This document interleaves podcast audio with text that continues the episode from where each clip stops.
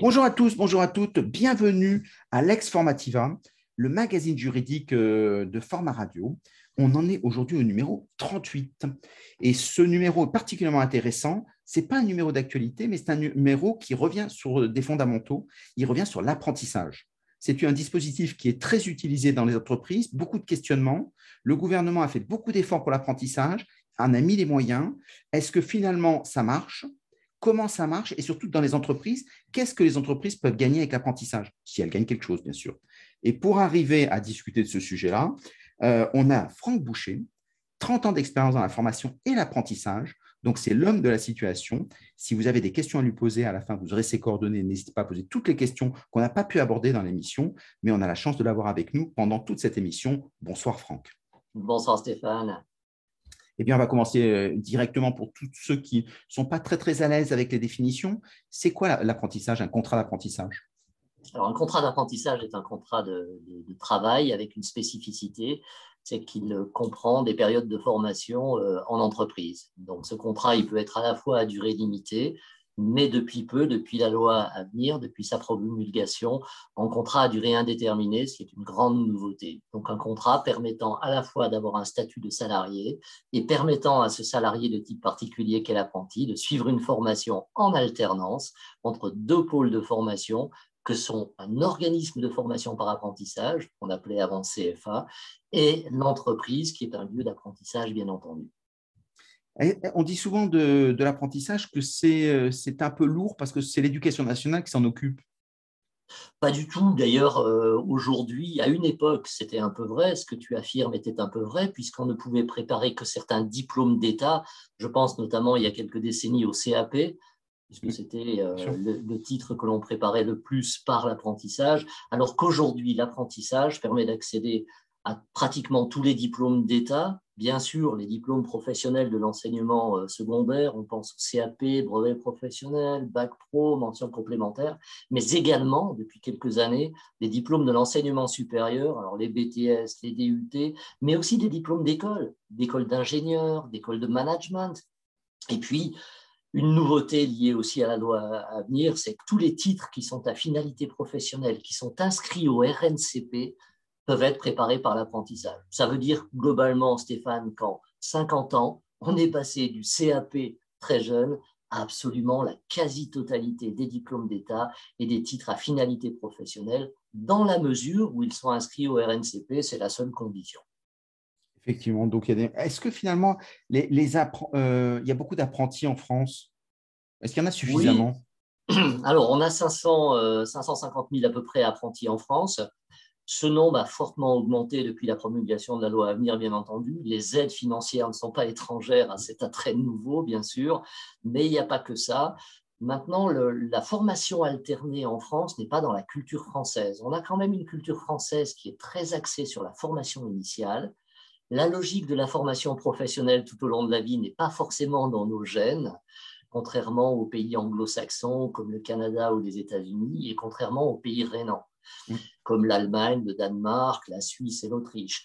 Donc, on a une relativement faible population sur les 16-25 ans qui est actuellement en, formation alternée, contrairement à l'Allemagne, par exemple, quand on croise quelqu'un dans la rue en Allemagne, on a une chance sur deux pour que cette personne soit passée par le dual système, qui est l'équivalent de l'apprentissage en France.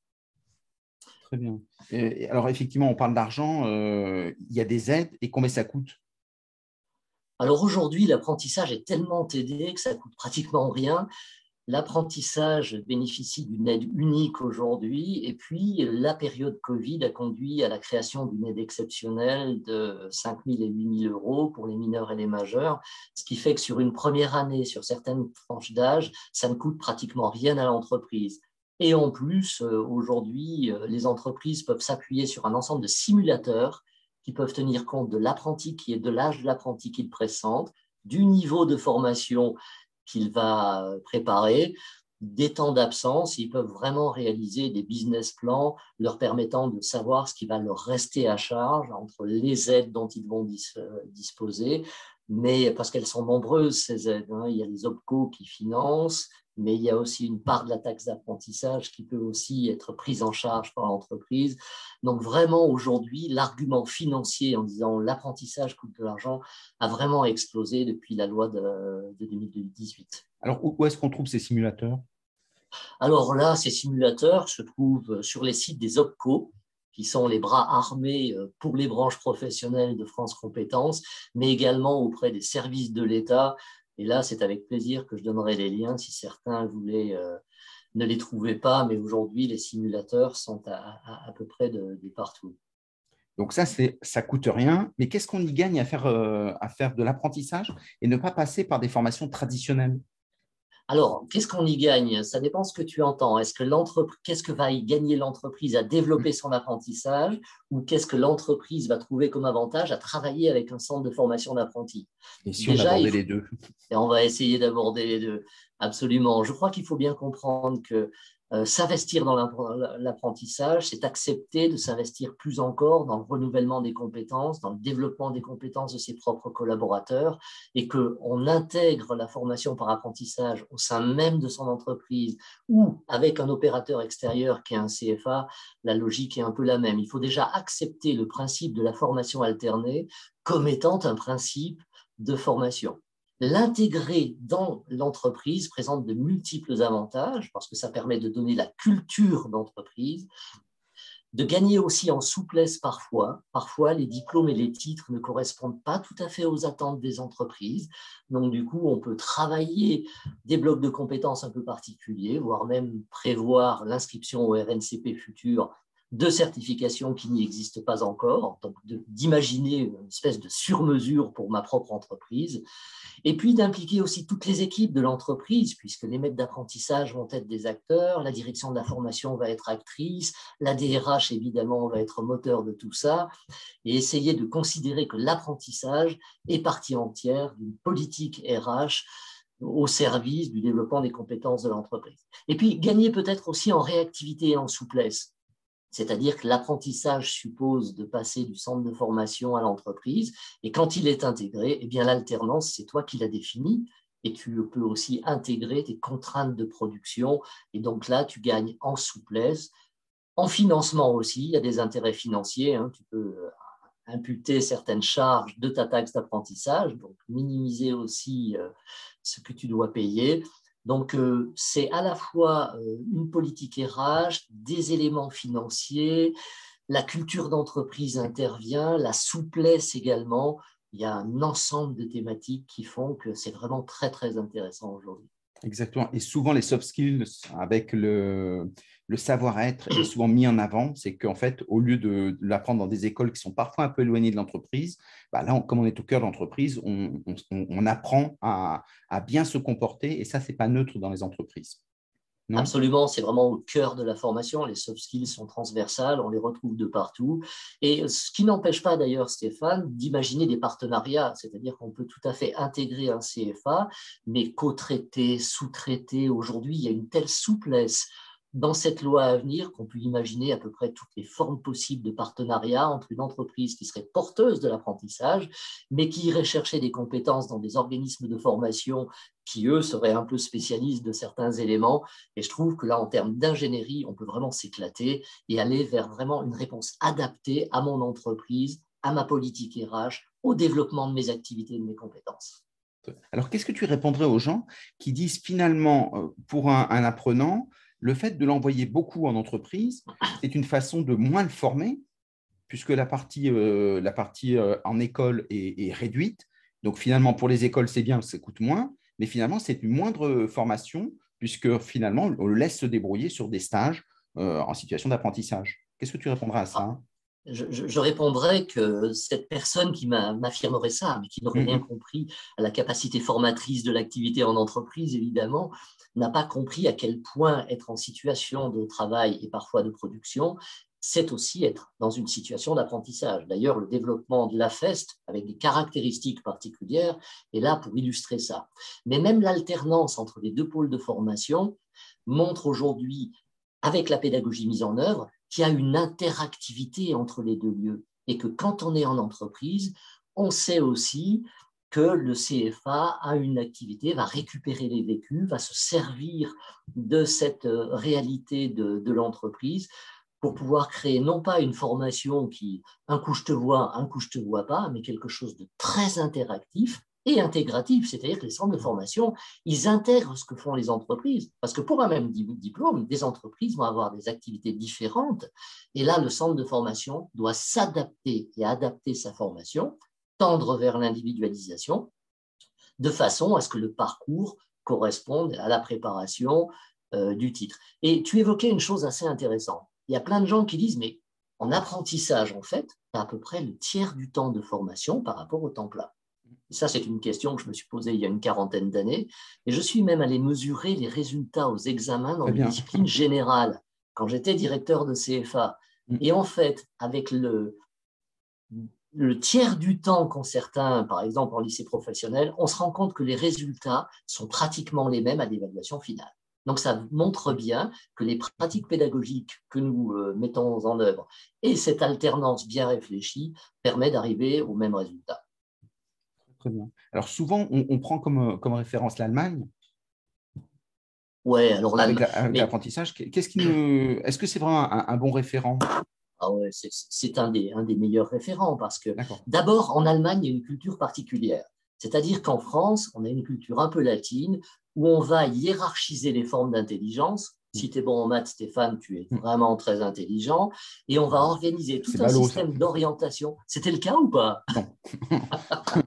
Mais bon, c'est pas grave, je ferai avec. Mais tu maîtrises bien le verbe et le verbal linguistique, donc on va te dire que tu es intelligent. C'est en fait les deux intelligences qui sont privilégiées dans les tests de QI. Mm. Les Allemands, ils sont très très différents. Ils considèrent qu'il est aussi noble d'être fleuriste, maçon, pâtissier que d'être ingénieur, etc. Déjà, il y a un élément de culture qui est très, très différent. Et puis, nous, on a opté pour un collège unique. Tu sais, on va élever la, personne via euh, le, la, culture générale, alors qu'en Allemagne, sur le même tranche d'âge, ils ont trois voies dont deux sont professionnalisantes et qui permettent la découverte des métiers. Donc déjà là, on comprend la culture allemande où ça n'est pas gênant de se promener dans une rue avec une salopette, ça n'est pas péjoratif et dégradant. Et du coup, on ressent ça dans le dispositif de formation et d'orientation. Chez nous, les élites, on les trouve dans certains types d'écoles avec un type d'orientation et de sélection très particulier. C'est pour ça qu'en Allemagne, on a un taux de bachelier, si on reprend l'équivalent, euh, qui tourne autour de 30%, je crois, ou là, sur une classe d'âge, on est à 80%. Euh, mais donc, dans les deux autres voies qu'ils proposent, il y a une, vraie alternative et donc un vrai choix pour, euh, oh. pour les élèves. Absolument. Ils sont beaucoup plus orientés métiers que nous ne le sommes. D'ailleurs, à une époque, même l'université rechignait un petit peu à parler de professionnalisation. C'est relativement récent de voir arriver des questions sur l'insertion des euh, titulaires de master, euh, etc. Donc, eux, ils ont cette culture-là de l'orientation assez précoce. Ils ont même des métiers qui ne sont réservés qu'aux apprentis. Il y en a 330 en Allemagne, où si tu n'as pas été formé par l'apprentissage, tu ne peux pas y accéder. Et là, ce qui est intéressant en termes de résultats, c'est qu'il y a une corrélation entre le pourcentage d'alternants sur les 16-25 ans et le taux d'emploi. Quand on voit en Suisse, en Autriche, au Danemark et en Allemagne, plus tu as d'alternants, donc d'apprentis ou de contrats de pro, plus fort est ton taux d'emploi. Et certains disent même que l'activité économique pourrait peut-être dépendre de la façon de former les jeunes dans nos métiers. Ça, interpelle hein, quand même, il y a une causalité. C'est-à-dire que tu conseillerais aussi aux jeunes, en reprenant leur employabilité, de même s'ils font des études supérieures, tu leur conseillerais de travailler en apprentissage? Bien entendu. Alors moi, je ne suis pas issu de l'apprentissage, mais j'ai eu la chance d'accompagner des, milliers de jeunes par l'apprentissage. D'abord parce que ça tangibilise et ça donne du sens à la formation, parce que tu es en situation de production et on sait que l'apprentissage, enfin les neurosciences nous le disent aujourd'hui, plus tu donnes du sens dans ce que tu apprends, plus tu apprends. Euh, donc, euh, effectivement, rentrer dans l'activité, privilégier l'alternance, et d'ailleurs, en termes de taux d'insertion dans notre pays, si tu prépares le même diplôme par l'alternance ou le temps plein, tu as 20 points d'écart en termes de taux d'insertion. 20% d'écart. Ça veut dire que ta, ta probabilité pour trouver un emploi est bien plus importante quand tu es passé par l'alternance. Mais ça se comprend, c'est que tu connais les codes de l'entreprise, tu l'as dit, tu, as, tu connais la culture, les contraintes, l'environnement et l'aspect métier, évidemment, parce que tu connais les contraintes de la production et de l'organisation. Mmh. Très, très bien. Alors, euh, tout à l'heure, on, parlait des CFA. Alors, euh, qu'est-ce qu'un CFA alors, un centre de formation d'apprentis est aujourd'hui un organisme de formation comme un autre. Avant, il obéissait à un ensemble de, règles. Aujourd'hui, l'apprentissage s'est rapproché de la FORPRO, de la formation professionnelle. Et euh, tout organisme de formation qui a dans ses statuts l'activité apprentissage, donc qui est déclarée à la ex-direct, qui répond aux exigences qualité avec la certification Calliope, peut aujourd'hui préparer l'apprentissage. Ça veut dire que la loi de 2018 a ouvert le marché de l'apprentissage, qui avant était régulé par les conseils régionaux, puisque la formation professionnelle par apprentissage était de compétence région. Depuis 2018, ça n'est plus le cas. Ça veut dire que tout OF qui a dans ses statuts l'apprentissage et qui répond à quelques critères avec une compta analytique, mise en place d'un conseil de perfectionnement, peut développer l'apprentissage. Et donc, les entreprises aujourd'hui également peuvent carrément développer des actions de formation par apprentissage. Alors, quel intérêt pour euh, euh, d'internaliser le, CFA pour les entreprises? Parce que beaucoup de responsables de formation sont très intéressés. On leur dit il faut le mhm. faire, mais ils ne voient pas bien pourquoi. Euh, ils ont tout intérêt à le faire parce que du coup, ils prennent en main la formation, ils vont la piloter, ils vont créer et coproduire l'ingénierie. Alors, soit ils le font tout seuls au sein de leur service formation en répondant aux quelques critères que j'ai cités précédemment. Soit on est, obligé pour un CFA d'avoir un Calliope. Ah oui, oui, oui. ça c'est une obligation, c'est une, une des contraintes. Tu en as d'autres, hein. il faut avoir une comptabilité, une comptabilité analytique spécifique aux activités d'apprentissage, il faut avoir un numéro déclaré auprès du, euh, de l'éducation nationale, même pour la totalité des titres euh, qu'on obtient. Mais tout ça est vraiment très très simple. Mmh. Il existe des guides d'accompagnement d'entreprise, et puis il y a des cabinets comme celui que je dirige qui accompagnent des entreprises, mais plus sur l'aspect ingénierie, articulation avec les autres offres de formation pour donner de la cohérence, pour travailler vraiment si résume, il y, a, il y, a, la partie administrative pour justement, euh, euh, il y a un dossier à monter, bien évidemment, mmh. euh, qui s'est beaucoup simplifié, tu as complètement raison. quand tu parles d'ingénierie, comment tu rentres dans, dans la pédagogie? Après, on rentre vraiment par les compétences et par les métiers. Soit on trouve dans le RNCP des titres ou des diplômes qui correspondent aux besoins de l'entreprise. Et là, on peut tout à fait s'appuyer sur l'existant. Et si ça n'existe pas, on peut tout à fait envisager, créer des titres qui n'existent pas et envisager même de les faire inscrire à terme au RNCP.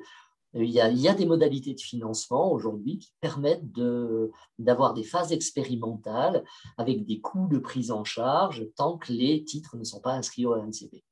D'accord. Donc, ça permet à chacun de construire en fonction de sa cartographie de compétences et ses spécificités.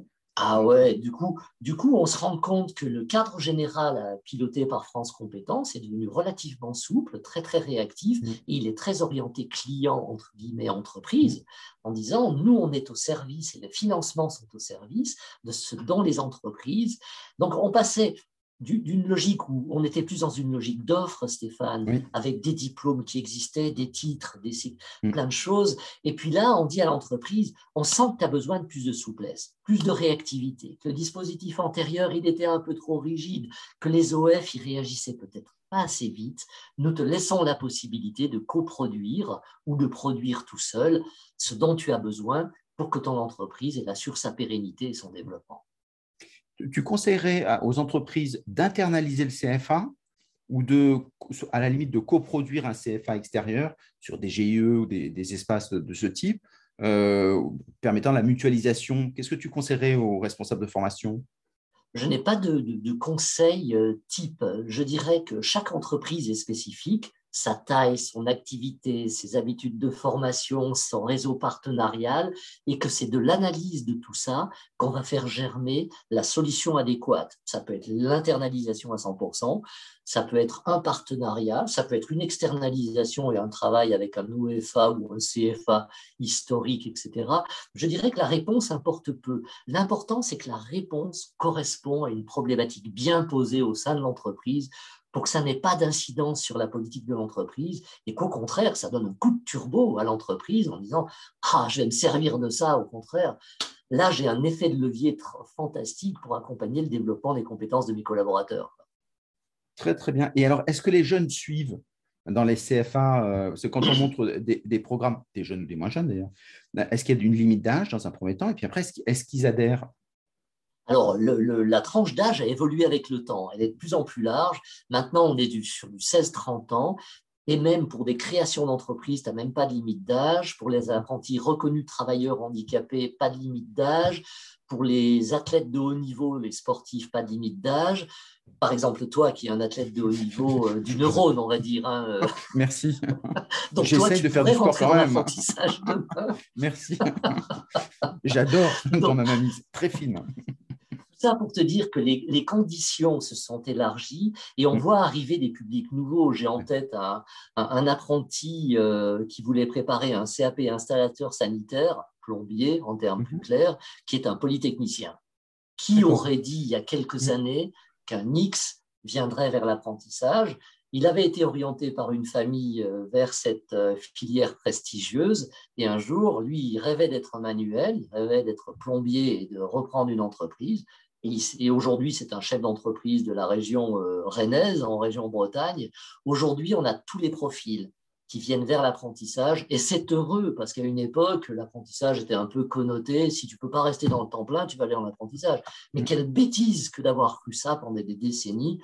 Et aujourd'hui, heureusement, on voit des titulaires de titres et de diplômes de l'enseignement supérieur qui n'hésitent pas à revenir vers un bac pro, vers un BTS, un DUT, tout simplement parce qu'ils sont dans leur projet professionnel, leur projet de vie. Et ça, c'est top. Quoi. On y est, enfin. Alors, justement, pour les entreprises qui, ont des problèmes de recrutement, est-ce que ça ne peut pas être euh, une façon de, bah, de, développer du corporate branding, comme on dit, une attractivité en disant bah, venez chez nous, vous travaillez pour nous et en même temps, vous nous rendez service et nous, on vous, qualifie. Bien entendu, on joue gagnant-gagnant des deux côtés, c'est-à-dire que tu permets à quelqu'un d'acquérir un portefeuille de compétences énorme. C'est aussi une phase de découverte entre un employeur potentiel et un futur salarié.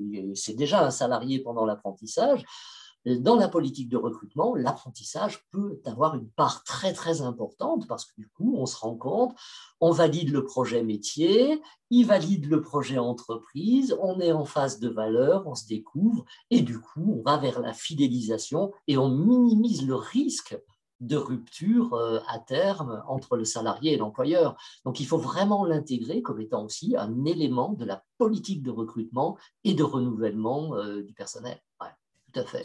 Très, très bien. Et alors, c'est peut-être aussi une solution pour les NEET, les No, uh, no Educational, No Employment, No Training.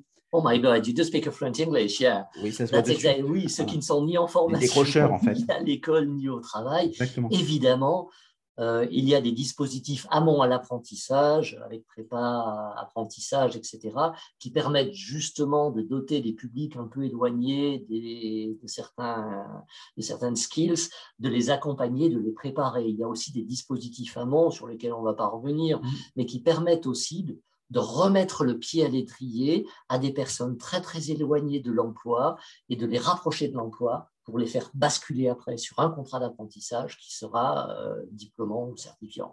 Oui, tout à fait. Alors, pour le coup, l'ensemble des opérateurs, que sont les missions locales, pour l'emploi, etc., travaillent de concert, souvent avec euh, les entreprises, justement, pour monter euh, des parcours qui intègrent une préparation amont, puis un contrat d'apprentissage. Et aujourd'hui, tu peux aller vers, tu attaques par un CAP, tu passes à un bac pro, mmh. tu te fais un DUT et tu te retrouves ingénieur, certes avec quelques années supplémentaires par rapport à un cursus euh, classe prépa, grande mmh. école, mais peu importe, j'aurais tendance à dire que ça permet aussi à tout le monde aujourd'hui de tenir compte des rythmes, parce qu'on a tous des rythmes différents, tu n'as pas le mien, mmh. les gens qui nous écoutent n'ont pas le même, et, où est le problème? Euh, Être ingénieur en 5 ans ou en 10 ans, peu importe, l'important c'est qu'on soit un jour heureux dans son métier. Euh, quel, quel, avenir tu vois euh, dans l'apprentissage? C'est que tout passera à l'apprentissage non, je pense qu'il y a nécessité de faire cohabiter ces dispositifs. Il y a des formes d'intelligence qui se satisfont largement des dispositifs temps plein, qui privilégient un peu l'abstraction, etc.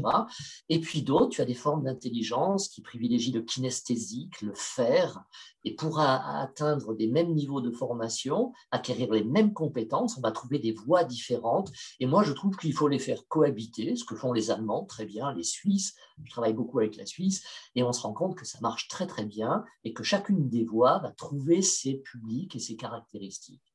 Et puis, ce qui est intéressant dans ce que tu dis, c'est qu'on peut faire une partie en apprentissage, revenir en temps plein, repartir en apprentissage. Ce qui est intéressant, ce qu'il faudrait qu'on arrive à faire, c'est avoir cette espèce d'agilité entre les dispositifs et qu'il n'y ait pas ni d'opposition, ni de réticence, mais qu'on travaille tous de concert. Mmh.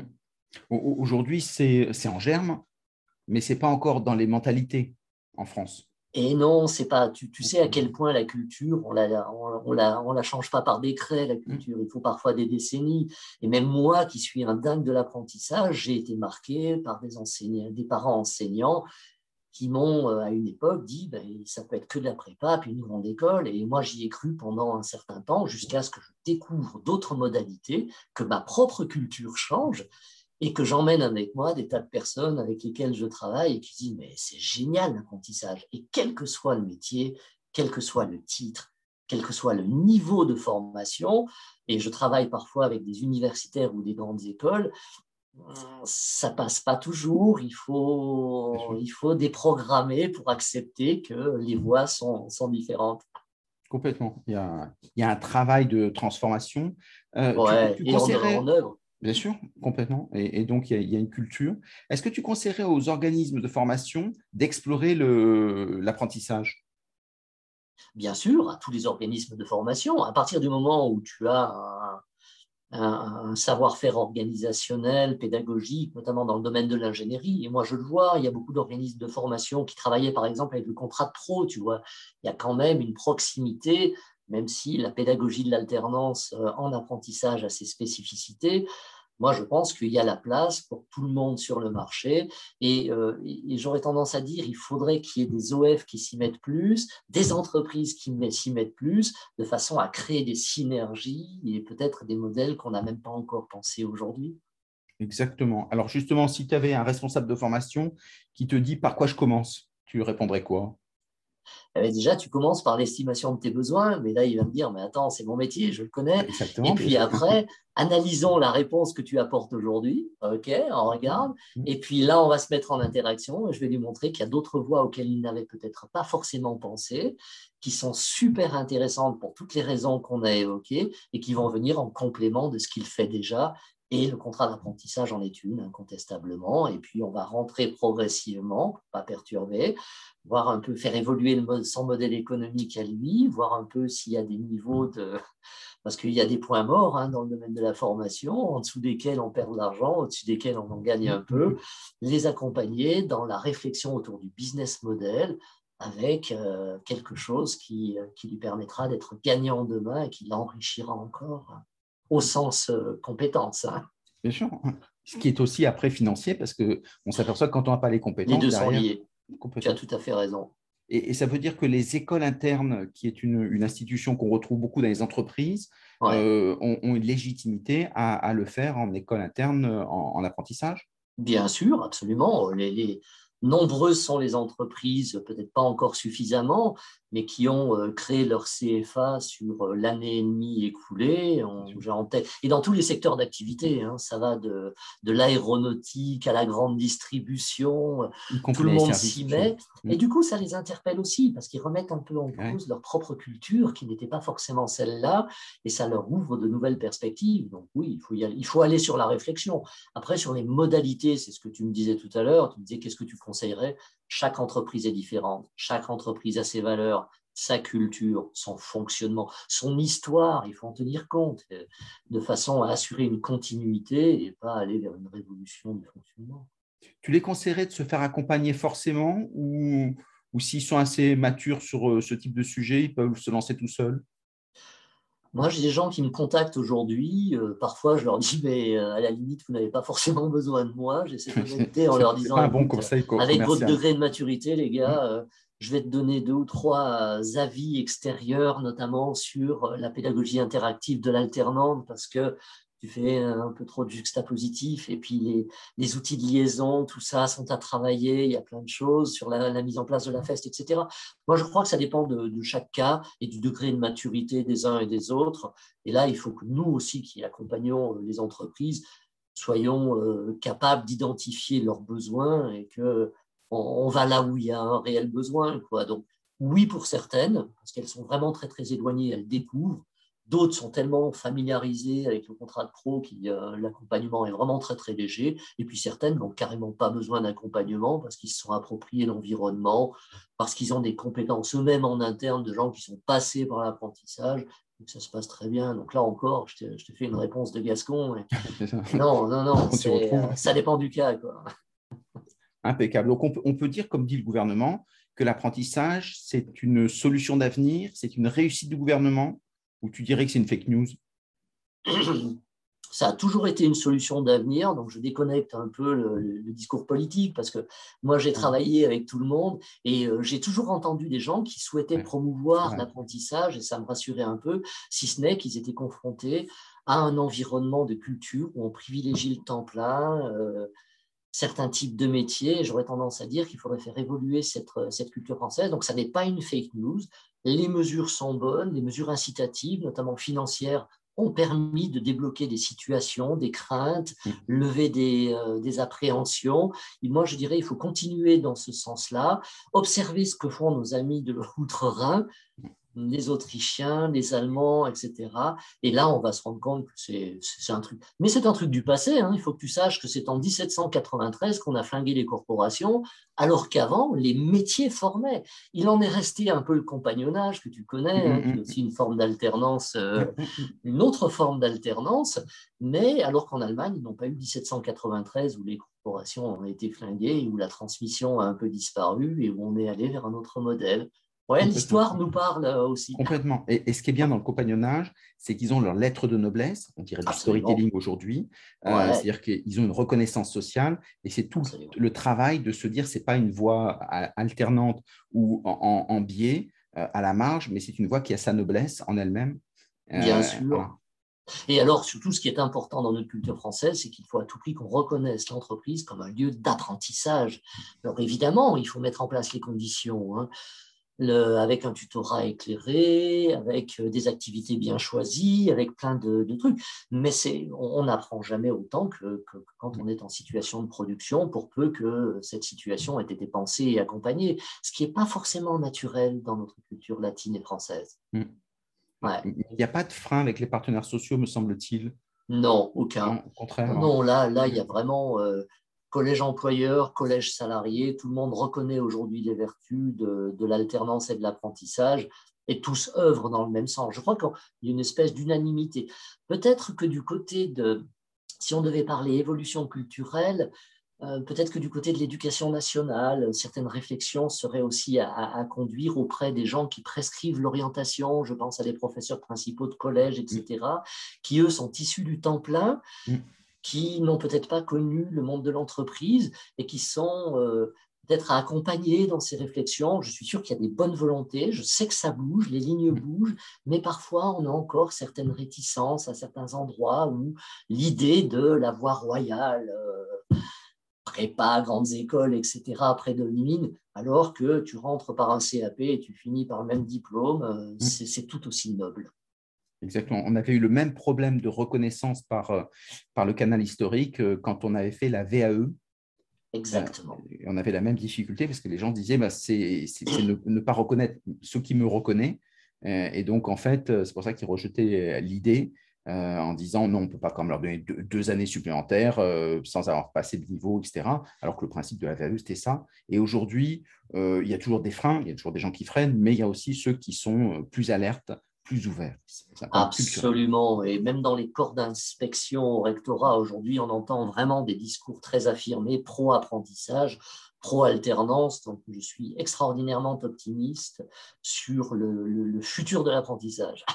Tip top. Il faut que le temps fasse son œuvre. Donc, ça, c'est bien. Exactement. Prenons le temps, découvrons et avançons. Impeccable. Ben, a été formidable. Merci beaucoup pour tous ces éclairages. C'était passionnant. les gens, qui, quand ils t'apprécient, enfin ceux qui t'ont apprécié, et j'espère qu'ils sont nombreux parce qu'en tout cas, j'ai eu beaucoup de plaisir à, à cette interview, où on peut te joindre? Alors, on peut me joindre via ma page LinkedIn. Je m'appelle Franck Boucher. Euh, ma société s'appelle FB Conseil. On, intervient auprès des écoles, des entreprises, euh, mais également auprès des collectivités territoriales. Il y a plusieurs conseils régionaux avec lesquels on a travaillé sur les stratégies de développement des formations, donc euh, via ce, ce biais-là, mais également par certains OPCO, parce que sachez que des OPCO accompagnent des entreprises qui souhaiteraient se lancer dans l'apprentissage et peuvent cofinancer des accompagnements. Donc, euh, rapprochez-vous aussi de vos OPCO et vous devriez nous trouver. Impeccable. Merci beaucoup. À très bientôt à tous. Au revoir. Salut.